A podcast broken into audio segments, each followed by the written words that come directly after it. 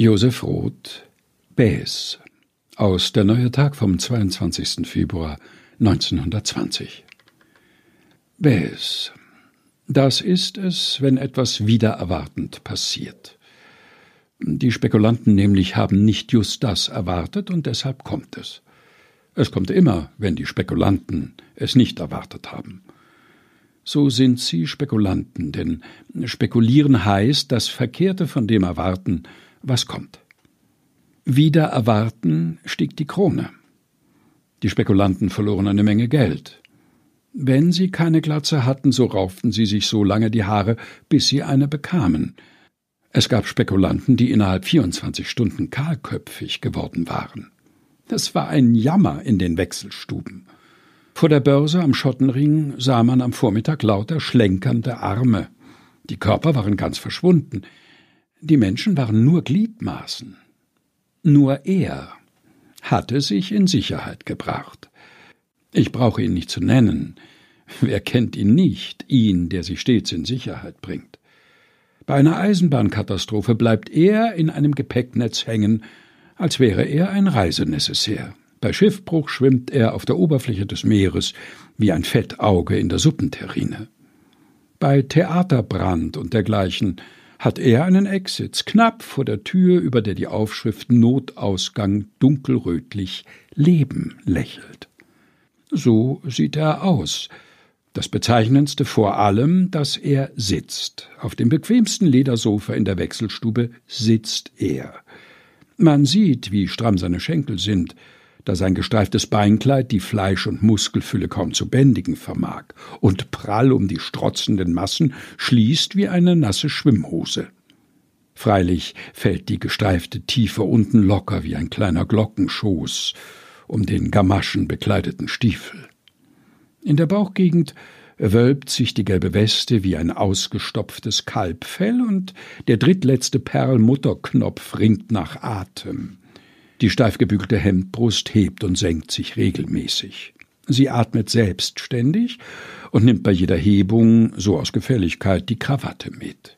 Währenddessen trägt der kurze Hals in stolzer Ergebenheit einen Kopf, auf dem die Haare mühsam von einer Ladung Brillantine gebändigt stirnwärts streben.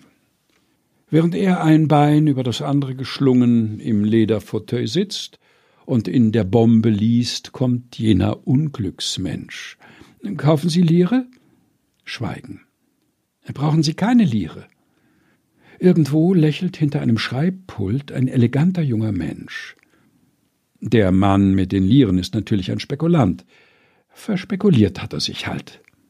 Jetzt hat er Liere. Man fühlt, sie beschweren ihn.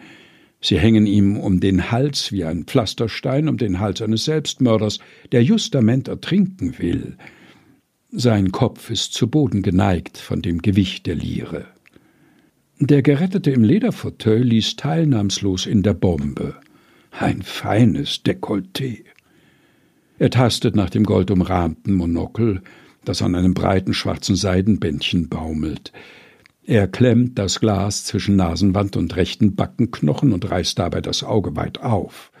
Das linke Auge ist etwas kleiner. Der Augapfel birgt sich schlau zwinkernd zwischen den runzligen Lidern. Ein feines Dekolleté. Sie kaufen also keine Lire?